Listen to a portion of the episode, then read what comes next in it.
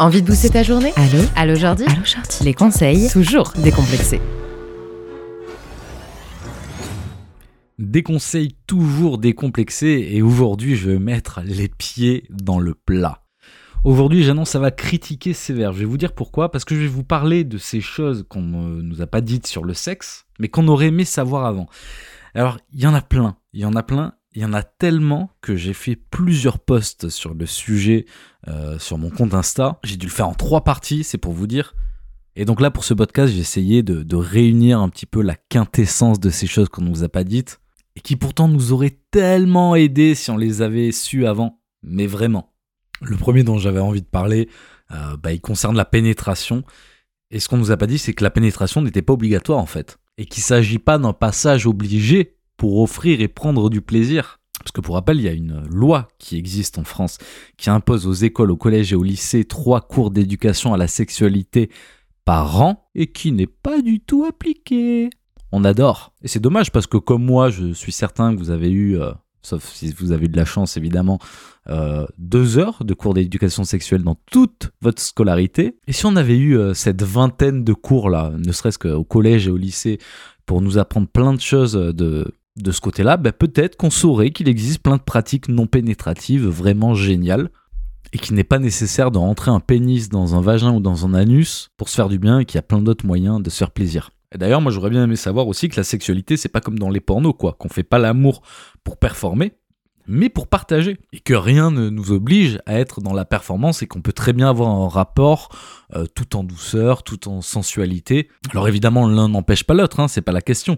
Mais c'est que si on nous avait parlé de toutes ces possibilités, peut-être qu'on aurait une vision différente de la sexualité. Ou en tout cas, peut-être qu'on se serait remis en question avant. De la même manière, moi, pendant mes cours d'éducation sexuelle, on me disait, euh, voilà comment il faut faire pour euh, procréer, pour faire un enfant. Bon, a priori, si vous êtes ici, j'imagine que vous savez comment on fait un enfant. Mais ce qu'on m'a pas dit, que j'aurais aimé savoir, c'est que le sexe, c'est pas toujours de l'amour. Et qu'on a parfaitement le droit de faire l'amour sans sentiment.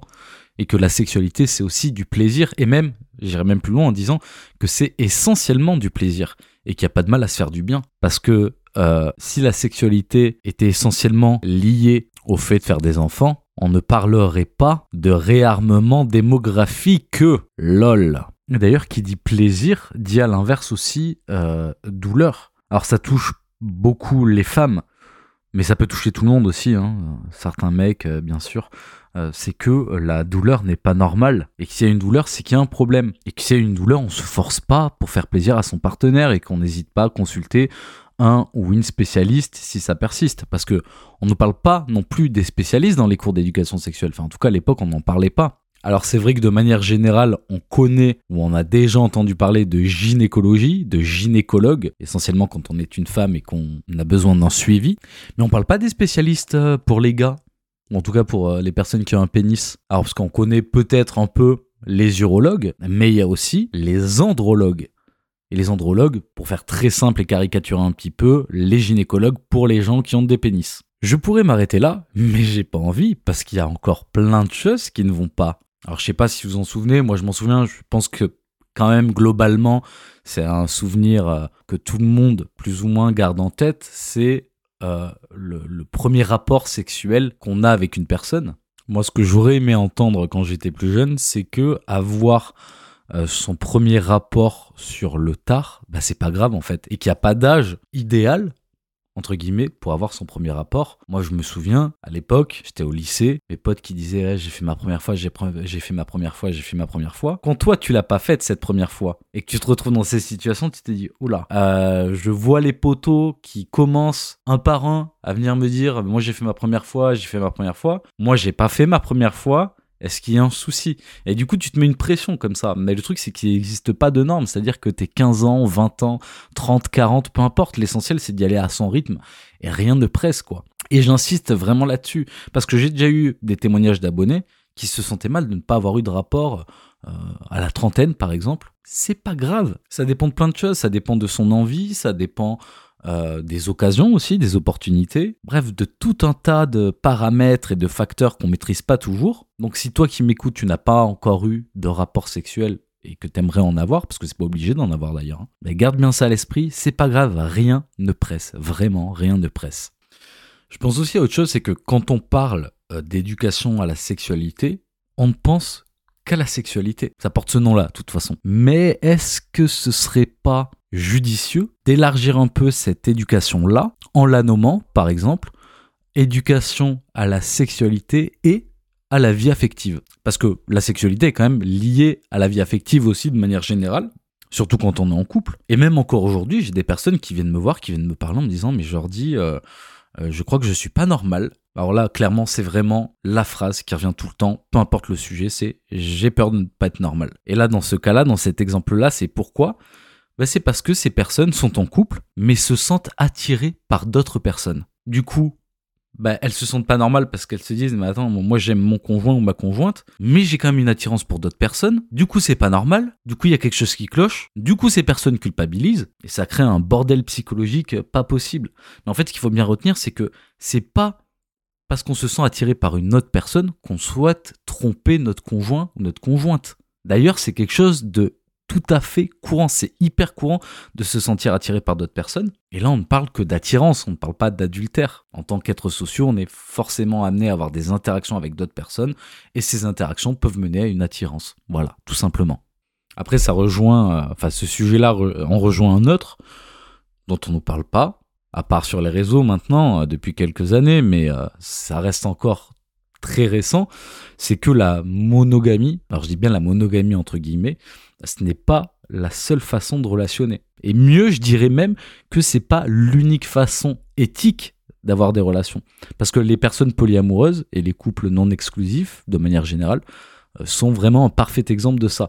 C'est pas parce que ces modes relationnels s'inscrivent hors des conventions sociales qu'ils sont moins sains que les autres. Sous-entendu que le couple dit traditionnel, ou que le célibat par exemple bien que le célibat encore soit mal vu euh, par certaines et certains. Donc je pense que ça serait bien qu'on apprenne ça aussi. C'est-à-dire que il y a une possibilité d'être célibataire et il n'y a pas de souci. Il y a la possibilité d'être en couple traditionnel, il n'y a pas de souci. Il y a la possibilité d'être en couple non exclusif, il n'y a pas de souci.